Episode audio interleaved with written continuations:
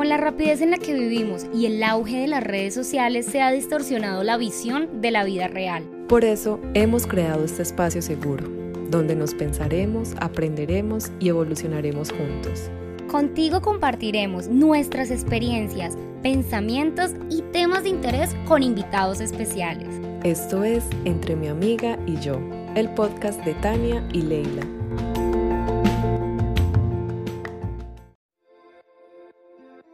Con la rapidez en la que vivimos y el auge de las redes sociales se ha distorsionado la visión de la vida real. Por eso hemos creado este podcast, un espacio para el cambio, el caos, la contradicción, el estaré muy vieja, ¿qué dirán de mí? Amiga, ¿y qué hago? Aquí hablaremos de romance, tragedia, de nuestras locuras y, y alguno que otro tema interesante. Eso sí, lo que nunca van a faltar son las risas. Nosotras somos Tania y Leila y esto es Entre mi amiga y yo. Bienvenidos. Hola, hola, bienvenidos todos a un jueves más con Entre mi amiga y yo. Como saben, esta tercera temporada estaremos hablando de amor propio y tenemos un tema muy, muy bonito, muy interesante y creo que es muy nuevo para todos eh, del día de hoy y tenemos una invitada muy, muy especial. Así es, Leila, hoy vamos a tener una invitada súper especial que es también amiga mía. Eh, a ella la conocí y la verdad eh, la conocí hace como aproximadamente nueve años cuando estaba estudiando actuación. La verdad, esta mujer a mí me encanta y la admiro demasiado. Es una excelente cantante, actriz y es excelente para improvisar. O sea, la tienen que ver en acción improvisando. Eh, bueno, ella nos va a hablar de cómo conocernos a través del arte, porque ella ahorita, hace poco, aproximadamente hace dos años, está trabajando y haciendo talleres a partir del arte para conocernos a nosotros mismos. Es algo muy interesante que yo dije, eh, ¿por qué no? Es otra alternativa totalmente diferente para conocernos y conectarnos con nosotros. Así que, hola Cami, ¿cómo estás? Bienvenida. Ella es Camila Vallejo, ¿cómo estás? Bienvenida. Hola chicas, gracias, gracias por esa presentación y gracias por la invitación. Em, y sí, es un tema que, que me atrapa mucho, entonces me emociona un montón poderlo compartir con ustedes y con quien sea que esté escuchando este podcast de Tania y Leila, que están aquí conmigo y gracias por invitarme. No, ah, gracias a ti, por aceptar la invitación. Sí, porque pues de verdad es un tema muy nuevo, como dijo Leila, pues creo que no todo el mundo sabe que es una oportunidad chévere, es otra forma de, de, entrar en conexión con uno mismo. Ajá. Sí. Bueno, vean, yo creo que Em, el arte es, exacto, otra rama más de todas las posibilidades que hay y que al final todas se encuentran en el mismo lugar y uno decide cómo, cuál es la que quiere utilizar. A mí me llegó la improvisación. La improvisación es una rama del teatro y consiste en estar 100% en el momento presente y crear historias improvisadas em, que correspondan a ese presente y que no se hayan escrito, es decir, todo es completamente hecho y creado en ese instante. todo lo que salga como de tu corazón en ese momento. Sí, entonces lo que tiene de, de chévere la impro es que para tu poder llegar a ese momento de crear la historia necesitas entrenarla. Y el entrenamiento de la improvisación es lo que yo me di cuenta que era una herramienta crucial para la vida. Entonces dije, venga, ¿qué pasa si no empieza como Ah, mi perra está estornudando. Si escuchan como sonidos de perro, es mi perro está estornudando. Em, dije, ¿qué pasa si uno analiza todo lo que... Ay, Dios mío, y ahora está ladrando. Esto entra en la improvisación, vamos a improvisar. Sí, esta es la improvisación. Pero ¿qué pasa si uno entra y analiza todas las herramientas que nos entregan como para el autoconocimiento y busca las similitudes con la improvisación. Marla ya. y me di cuenta que pues hay demasiadas y que son las mismas que están en la religión y que son las mismas que mm, están en el budismo, en el cristianismo. Entonces, ahí empezó como esa investigación. ¿Cuáles son esas herramientas? Listo. Entonces, primera, creería yo, la aceptación. En la improvisación lo primero que tú le dices a la persona es como acepta, di sí. O sea, se conoce como el decir sí en la improvisación. Y llegamos creyendo que estamos aceptando, pero en realidad llega una propuesta del otro y lo primero que hacemos es, no, yo no soy tu madre. Y el otro, pero hijo, no, no lo soy. Y es, pero hijo mío, y no estamos aceptando. O nos llega como un estímulo y rechazamos nuestro impulso frente a ese estímulo porque tenemos un montón de capas y de juicios morales como que, que nos ha creado la sociedad frente a lo que es políticamente correcto, ¿no? Entonces, constantemente estamos como no dejando que eso que es más nuestro reaccione y lo frenamos. Entonces, parte del entrenamiento de la improvisación es acepta, hacer, acepta ese impulso, acéptalo, ya vendrá el momento como de filtrar que sí, que no, pero por lo menos ahora libera todo eso que te tiene como preso, exprésalo, sácalo de esa prisión y, y permítete ser. Entonces, la aceptación también está presentísima en el budismo, ¿no? Acepta tus pensamientos cuando te hablan en la meditación. Deja que todo lo que llegue, llegue, acepta que llega y déjalo ir. Es un poco igual en la impro. Pero nunca nadie había hecho como ese paralelo. Sí, es, un tema muy nuevo, yo creo, para muchos que nos están escuchando. Y una pregunta, por ejemplo, cuando tú estás improvisando y, no sé, sientes que de pronto cometiste un pequeño error, ¿cómo hacer para, cómo, para seguir? Porque a veces, digamos, en la vida real, eh, uno se equivoca y uno se da muy duro cuando comete errores, o por lo menos a mí me pasa, que yo soy muy exigente conmigo y cuando cometo un error yo me doy súper duro. Y ya después con el tiempo, así como que, ok, bueno, fue un error, soy humana, me equivoco, pero digamos como tú estás en el proceso de improvisando, pues muchas Qué veces. chévere. ¿Cómo lo haces? claro, el error mm, nos han enseñado desde pequeñitos que es negativo. Si cometes un error, un error te castigo. Y si no lo cometes, entonces te felicito y toma este premio. Y nos han entrenado a tenerle miedo a los errores porque puede significar un rechazo. Y un rechazo puede para ti ser igual a no pertenecer a tu familia, a tu núcleo, a tu vínculo, a tu comunidad. Entonces pasas toda la vida buscando ese reconocimiento para no sentirte rechazada si llegas a cometer un error. Entonces, culturalmente los errores los tachan como algo que no se puede hacer. Además, que nos entrenan para creer que el error es un resultado, ¿no? El fracaso, el error, cuando en realidad es parte de un proceso. Un error lo que te permite a ti es observar que algo no funcionó y reajustar la estrategia y tener la posibilidad de cambiar las cosas que estás haciendo para obtener resultados distintos. Entonces, no es un resultado, es más una herramienta justamente igual de autoconocimiento que te permite reajustar el camino y te muestra un mapa de una ruta. Entonces, en la improvisación vemos el error como una posibilidad, porque en el momento en el que se comete un error, nos vamos por ese lado, nos vamos por ese lugar, andamos en el error y surge del error una nueva historia.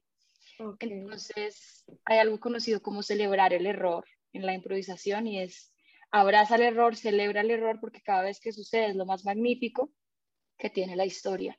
Hay una anécdota que me encanta contar y es de un amigo cuando yo empecé a improvisar, que fue hace ya 10 años. Un amigo mío, estábamos en una escena y él murió ¿no? Murió, digo entre comillas, porque, claro, pues porque está vivo, ¿no? Es una escena que es Pero él se empezó a reír, él se empezó a reír. Okay. Y algunos tuvimos el impulso de para que el público no escuche, ignorar esa risa, ¿no? Porque esa risa puede ser dentro de la historia un error. Lo que pasa es que uno de nosotros se quedó quieto y callado y dijo, escuchen, el muerto se está riendo. Y entonces eso es un poco exponer el error, ¿no? Como les decía, irse por ese camino. Y algunos nos sentimos muy nerviosos como de, ¿qué estás haciendo? Estás tirando la historia, esta historia va a resolver un caso, porque ahora estás hablando de que el muerto se está riendo, no, eso no es lo que deberíamos hacer. Y la historia terminó siendo de un detective que podía comunicarse con los muertos. Oh, wow. Y los demás no lo oíamos. Entonces es, tú no sabes qué es lo que ese error está permitiendo en tu vida, tú no sabes qué es lo que ese fracaso está generando en ti para que cambies de estrategia, para que te vayas por otro camino, porque muchas veces seguimos intentando obtener los mismos resultados haciendo las mismas acciones, pero estamos obteniendo los mismos resultados y esos resultados no son lo que nosotros buscamos o queremos, es necesario sentarse, observar y reajustar. Entonces, siempre que fracasamos es como un abrazo, una celebración, porque además el público empatiza más con nosotros cuando nos mostramos más humanos. Y es muy humano errar, es muy humano errar. Wow, qué bonito. Qué lindo. Qué bonito porque, porque sí, o sea, nunca nos han enseñado a ver el error como una oportunidad una oportunidad para, sí, para conocernos, para aceptarnos, para ver más allá, para una oportunidad para pausar y decir, ok, en qué estoy actuando bien y en qué estoy actuando mal, hacia dónde puede ir eh, esta historia llamada vida, la vida en la que estamos viviendo. ¿no? Es, es muy interesante ver esas herramientas que se repiten tanto en la impro para, para, para traerlas a la vida y realmente aplicarlas. En los talleres que haces, dime. Convertirlas en un estilo de vida. En los talleres que has hecho, ¿cómo, cómo empiezan a, a, trabajar la improvisación para autoconocerse? Listo. Bueno, como para poner un poco en contexto a la gente, yo tengo un taller que se llama Improvisación para la vida. Y es la investigación de mi vida entera, con todas las técnicas que he estudiado que me han servido a mí para estar en bienestar. con eh, técnicas de meditación, técnicas de respiración. Eh, yo me hice un, un programa de Coach Life y me certifiqué en la pandemia, entonces también las herramientas que aprendí ahí, las herramientas que tengo, incluso como desde mi crecimiento espiritual es que vienen del cristianismo. No me considero una persona que es cristiana, pero sí creo que muchísimas de las pautas que entrega la religión son útiles y son mm, hermosas si tú las ves como desde una perspectiva abierta y no castigadora. Entonces, todo lo que a mí me ha servido y todo lo que yo he buscado en, mi vida para conocerme, para estar bien, para estar feliz, es lo que reuní en ese lugar que se llama improvisación para la vida. Y lo que busca es que las personas se quiten las máscaras, se quiten eso con lo que se identifican tanto en la vida y se permitan ser, ser ellos.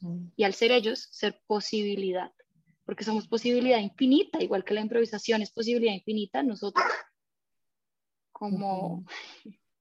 Marla está eh, perdón. Nosotros como seres humanos también somos potencialidad.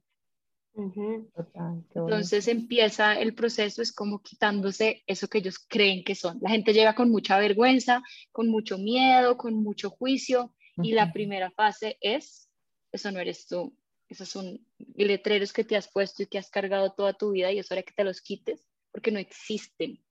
Entonces llega un abogado y es como, pero yo soy abogada porque estoy jugando estos juegos de niños.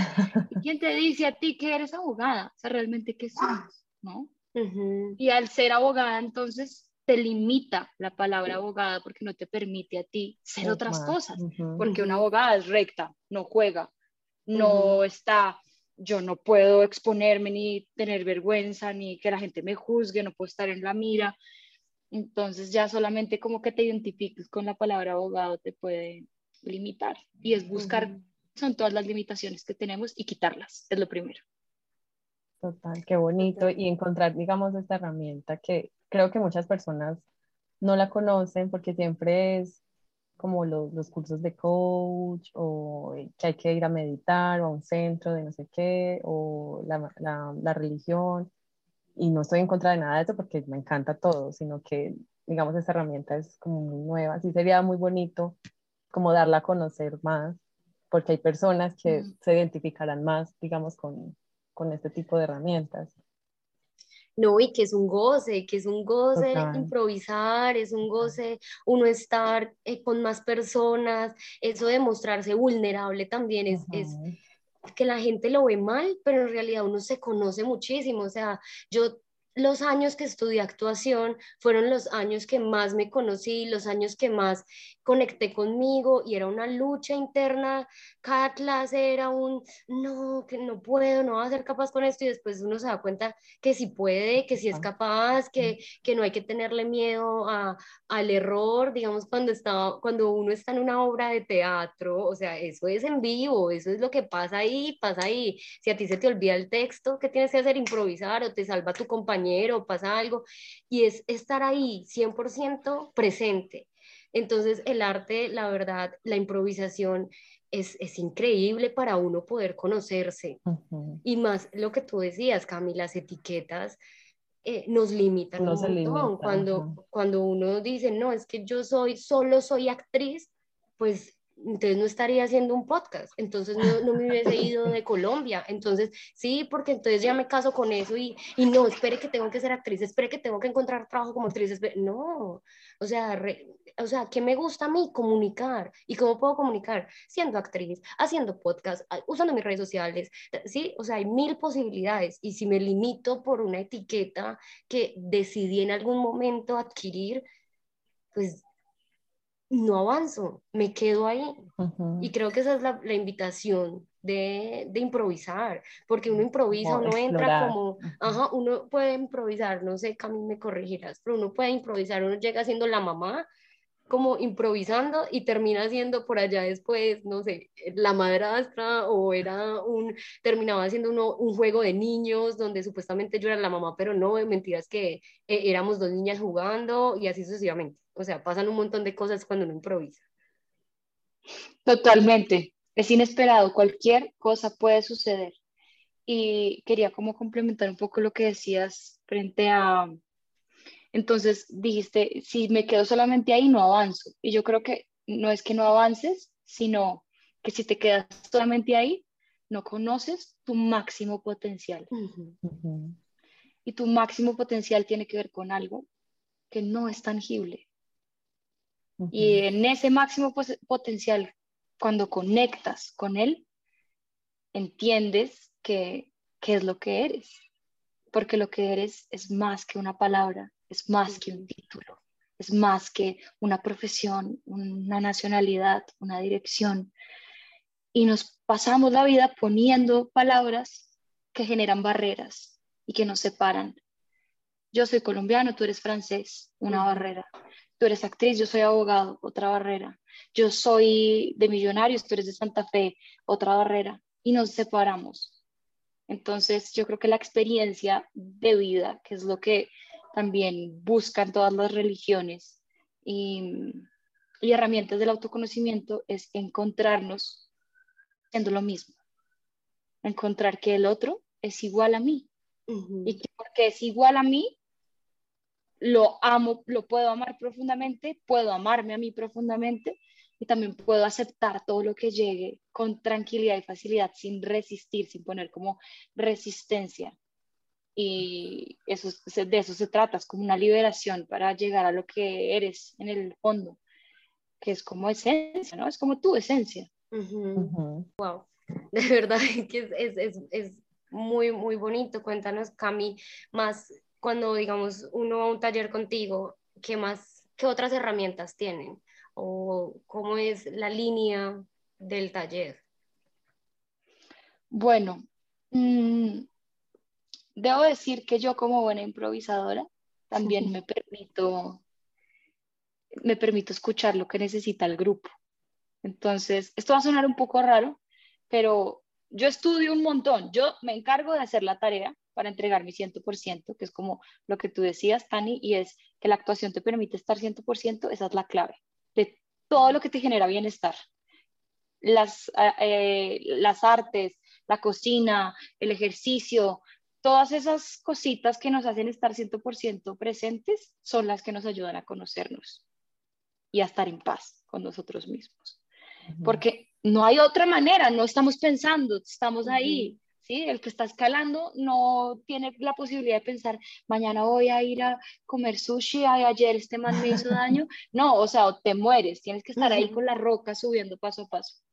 Entonces, eh, yo también tengo que ser como coherente con eso de estar 100%. Y cuando estoy ahí con los alumnos me doy cuenta que hay veces que se necesita ir por otro lado.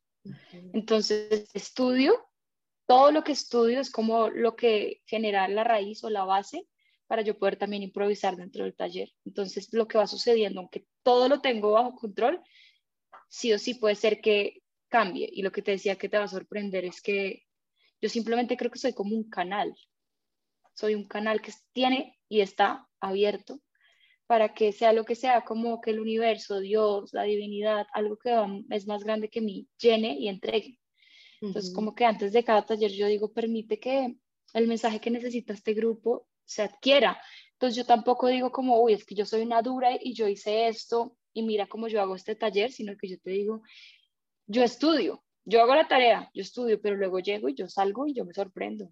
Y digo, uff, Dios, o sea, lo que hiciste hoy es, es muy poderoso y no lo puedo replicar, no lo puedo replicar porque pertenece al presente.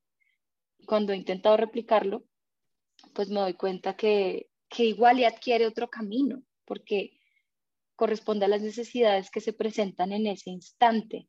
Entonces, he empezado yo a aceptar que siempre va a ser diferente y que depende de la experiencia que cada grupo que llega al espacio necesita vivir.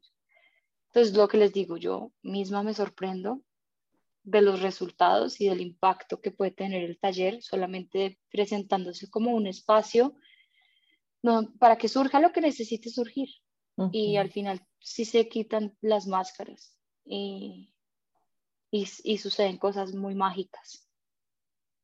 Es la cosa más mágica que tú digas que te haya pasado en un taller que nos puedas contar? A ver, yo no, yo no les puedo contar cosas personales de, las, de la gente. Mm, entonces, no me atrevería como a contarle un caso de alguna persona, pero se viven transformaciones y para mí eso es la magia, porque tú ves a alguien entrando al taller y cuando están llegando los días finales, alguien dice, ¿esta persona quién es?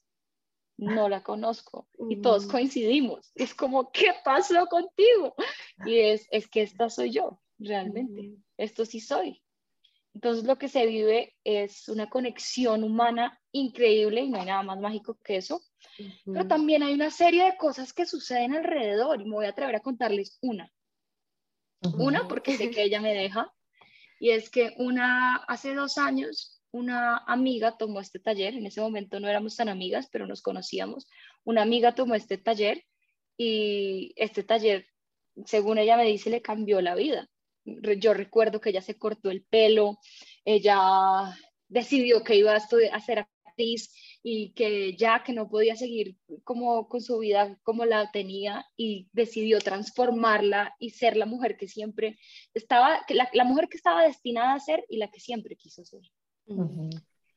Y eso permitió que un año después ella sea eh, mi compañera de trabajo en improvisación para la vida. Nos volvimos socias y ahora ella también es parte del taller y lo dirige conmigo y se llama Stephanie Mora. Pero ella empezó siendo una alumna y dice que esto le cambió la vida y también le hizo entender que esto es lo que ella quería hacer, generar esas transformaciones en las personas.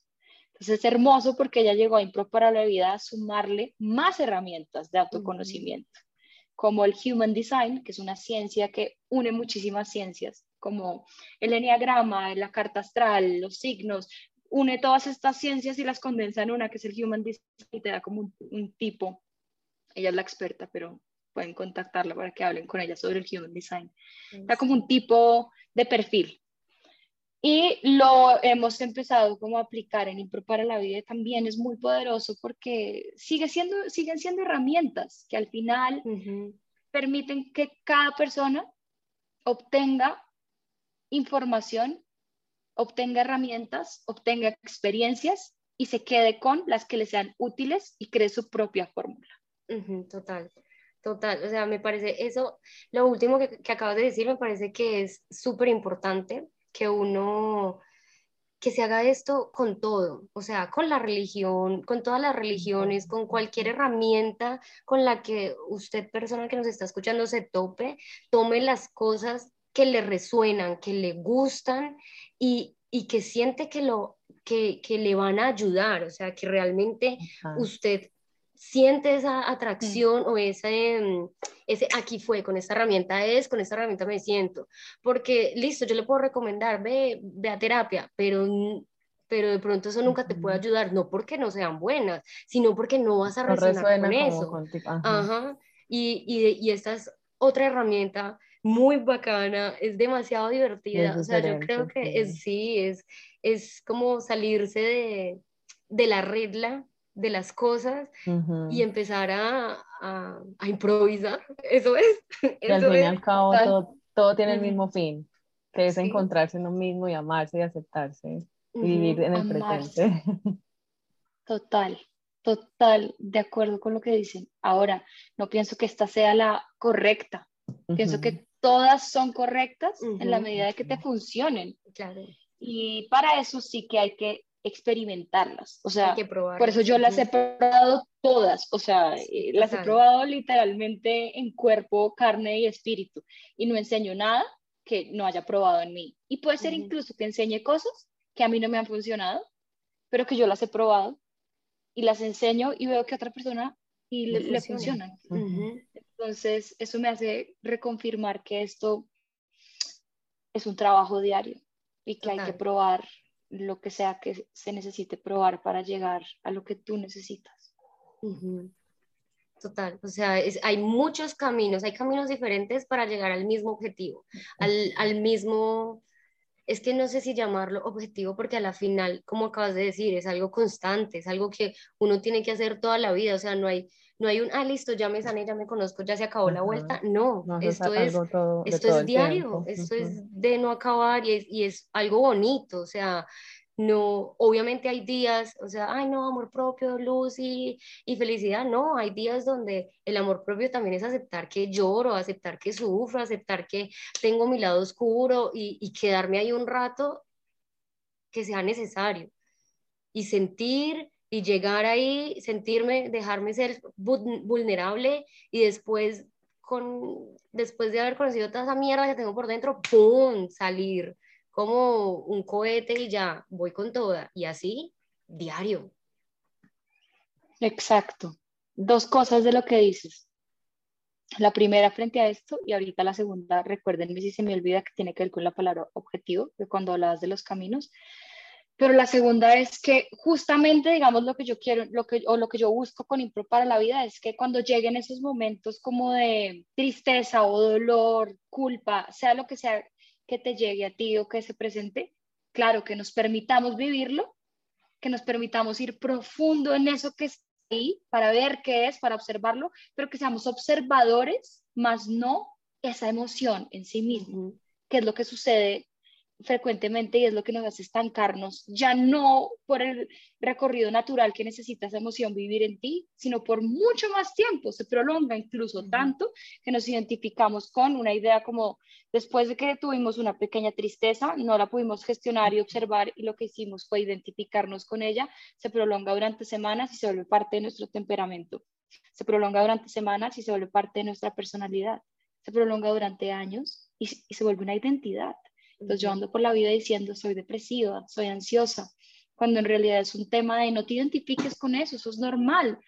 La emoción en el cuerpo es normal y el cuerpo, así como cuando corre y después él mismo naturalmente calma los latidos del corazón y regula nuevamente el cuerpo y el pulso, así mismo lo hace con la emoción. Entonces yo tengo que entender que yo no soy esa tristeza, que yo no soy esa culpa, habitarla y vivirla el tiempo que requiera naturalmente vivir en mi cuerpo, observarla, pero luego salir. Sí. Es importante no, no quedarnos en, la emoción, pero también es súper importante vivirla. vivirla. y aceptarla. Y es verdad lo que dice Cami, que uno no tiene que estar identificándose como con las emociones, porque también se va al otro lado de entonces yo soy víctima porque es que estoy triste y entonces voy a tratar mal a todo el mundo, o ya no quiero hacer nada, o mi vida es lo peor. Entonces también uno se vuelve como una víctima de la vida y solo se queja y se queja y, y no sale como a flote, como, no, ok, sí, estoy triste, soy humana, lo puedo sentir y, y ya también hacia el otro lado, también hacia el otro lado, a, a, la identidad de soy una persona alegre, soy una persona feliz, soy una persona que siempre está en una actitud aquí, aquí que, que, es digamos lo que me pasa a mí, que yo siempre me he identificado que soy una persona súper feliz, súper contenta, que siempre está aquí, y, y llega un momento en que uno se desgasta también, porque sí, sí, si bien soy una persona que, que por lo general está feliz, pero también me puedo permitir estar triste, también me puedo permitir eh, llegar donde mi familia y no querer hacer mm, los juegos que hago con mi familia, sino simplemente sentarme y relajarme y que la gente no me tenga que preguntar, ¿qué tienes? ¿Estás bien? ¿Pero por qué no quieres jugar? ¿Y por qué no hacemos esto, Tania? Pero es que tú siempre haces... No, hoy no quiero y quiero estar tranquila. A veces la gente confunde. A mí también me pasa mucho eso. Yo normalmente soy una persona muy callada, y cuando estoy feliz, estoy feliz, y, pero normalmente soy callada, entonces la gente a veces no, no, no lo comprende. y no es porque yo esté brava ni enojada con el mundo, nada de eso, simplemente yo soy como muy introspectiva. Y a veces se vuelve un poco molesto que, que pregunten mucho, pero estás bien, pero ¿por qué estás así? pero ¿por qué tal cosa? Y yo no, estoy bien. Es mi manera de, de, disfrutarme yo misma. y, es, y es eso también que la gente se casa con esas etiquetas que, que se hacen de uno, de, de la otra persona, y cuando la ven diferente es como, pero tú no eres así, o tú no eres así, ¿qué pasa? Y es como, no, o sea, permíteme, déjame también tranquila aquí en este otro estado que también hace parte de mí. Total. Pasa que soy posibilidad, es lo que hay que responder. O sea, que no soy solo una cosa, ni lo bueno ni lo malo. Para que el mundo exista se necesita la dualidad y una vive gracias a la otra. Así que es natural que ambos estados existan en mí, pero me pongo tantas responsabilidades y pongo la vara tan alta de yo no sufro, yo no, yo sostengo, por sea que sea la historia que me conté en mi infancia o que tuve que vivir y puse una maleta que no me pertenece, la de padre, la de hija, depende de cómo se armó el sistema familiar, pero voy por la vida creyéndome que soy eso y que no puedo ser una cosa distinta. Y eso, de eso se trata, es como, también puedo ser tristeza, Solo que no me identifico con ella, porque si me identifico, entonces ahora me cuento esa historia, como decías tú, Leila, de entonces ahora soy la víctima. Y el mundo lo veo a través de ese filtro, y entonces todo me hiere, todo me lastima, todo me hace daño. Y todo el storytelling que se construye en mi cabeza es de la víctima. Y te aseguro que llegan todas las situaciones para reconfirmarte que eres víctima, porque así funciona el cerebro por un filtro que se llama el filtro reticular y lo que busca él es adquirir de toda la información que te llega al mundo a diario, que son millones y millones de datos, solamente quedarse con los que para ti son importantes y van a ser importantes los que pertenecen a tus creencias. Así que se va a asegurar de estar viendo y sí adquiriendo esa información desde el reticular que te reconfirme que eres víctima. O sea, la vida, o sea, nuestro cerebro es tan mágico que empieza a atraer esas cosas. Si nos identificamos con eso, lo atrae, empieza a atraer todo eso. Cami, eh, querías hablar de lo del objetivo, lo que yo dije del camino y el objetivo. ¿Te acuerdas? Ah, claro, sí. Em, porque un poco, tú misma lo dijiste, ¿no? Como si es que no creo que sea un objetivo, porque no lo es. Al final nos ponen siempre como ese bienestar en un lugar lejano en el que tenemos que adquirir una serie de cosas y vivir una serie de cosas para llegar allí, a ese lugar, ya sea a la felicidad o ya sea a el bienestar, la tranquilidad, la paz, lo que deseen. Por ejemplo, si yo les digo, chicas, ¿qué es lo que ustedes más desean en la vida?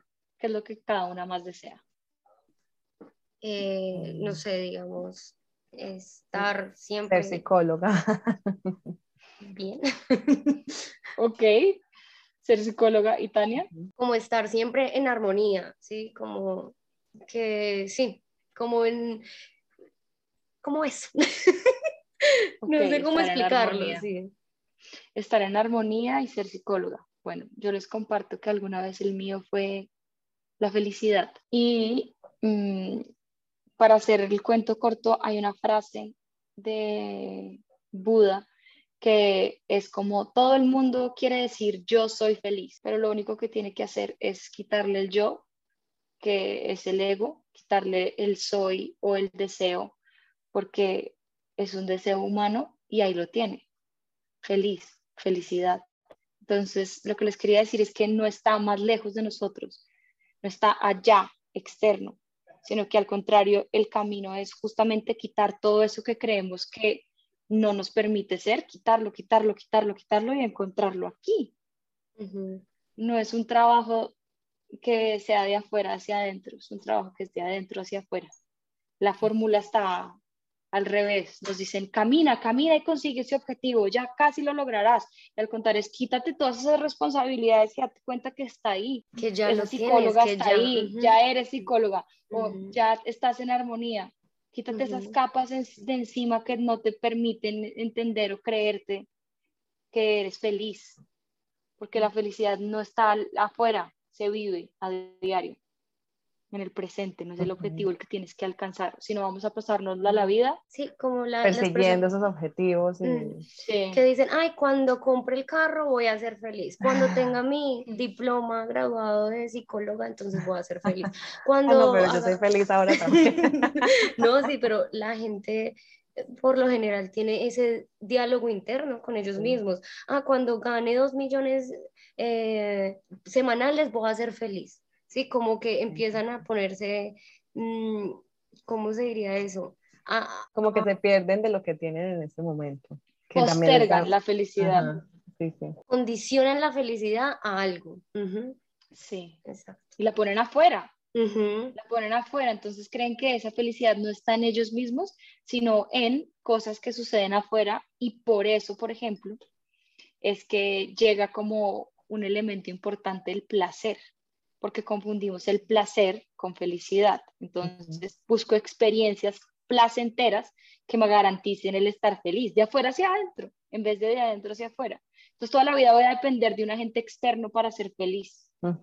¿sí? Y, y voy a ir a la comida, a las drogas, a los videojuegos, a lo que sea que me genere placer instantáneo. Y por eso mucha gente vuelve obsesiva, compulsiva de las drogas, de la comida, de, De la de ahí los problemas sexo. a- eh, alimenticios, de ahí los problemas de compulsividad con las compras, con todos los ejemplos Ujú. que tú también das, porque seguimos buscando el placer y el placer difiere muchísimo de la felicidad, porque no es externo, es interno. Bueno, qué bonito, Cami, lindo, sí. muchísimas gracias de verdad por haber aceptado esta invitación, por haber compartido con nosotras y con todas las personas que nos están escuchando todo tu conocimiento. La verdad, muchísimas, muchísimas gracias por haber estado acá. Ujú. Ay, y obviamente les vamos a dejar todos los datos de Cami para que vayan a todos los talleres que ella tiene, toda la gente que esté en Colombia. Ay, y también deberías de venir a Madrid, hagamos uno en Madrid.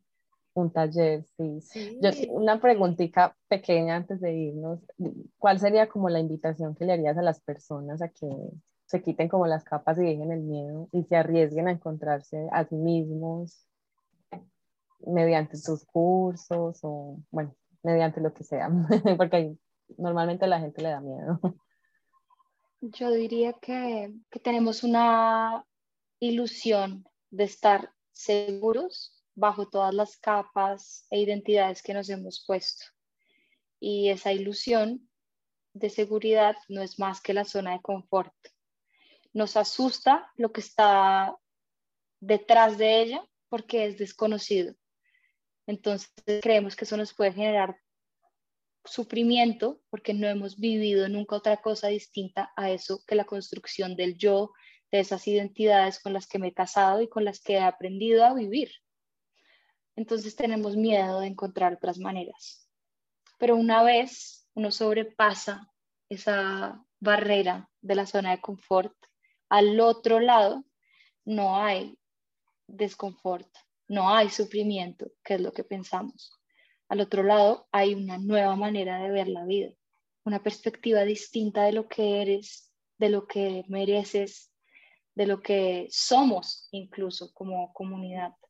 La invitación es que a partir de cualquier herramienta o camino, el que, el que elijas o el que llegue a ti, que te permitas atravesar esa barrera con toda la mierda que requiere cruzarla, porque es verte a la cara y observar todo lo que tienes guardado debajo del tapete durante tantos años. Así que mucha mierda saldrá, incluso síntomas, enfermedades, todo eso es natural, hay que aceptarlo, continuar por esa vía, porque después de que sales de esa zona de confort a la que llamas como tu normalidad, en la que crees estar en bienestar, está tu mayor potencial, tu luz y tu autenticidad. qué lindo. Muy, muchas gracias, de verdad.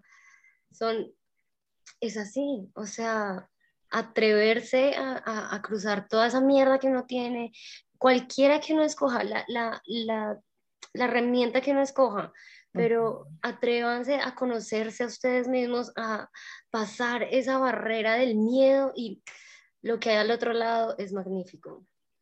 Hmm. Así es. Así es. Y sí, iré a Madrid. Iré, tengo una deuda en ese lugar. Yo sé que tengo que volver. pues aquí Así que volveré. sí, ya Leila lo digo públicamente. Leila me dijo que podía ir a su casa, lo digo públicamente que quede registrado y grabado. Para qué bienvenida, claro que sí. sí. Iré. Iré. muchísimas gracias, me encantó. No, con gusto, qué rico verlas. Un abrazo. Igual, un abrazo, Cami. Chao. Muchos éxitos en este proyecto. Gracias. Gracias. Y a todos ustedes, chicos, chicas, gracias. Chao. Esperamos que hayas disfrutado de este episodio y recuerda seguirnos en nuestras redes sociales como arroba entre mi amiga y yo. Donde podrás encontrar más información acerca de nosotras, nuestros episodios, invitados y compartir tu opinión.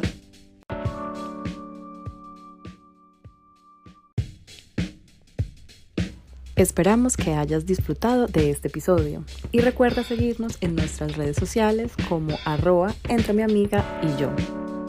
Donde podrás encontrar más información acerca de nosotras, nuestros episodios, invitados y compartir tu opinión.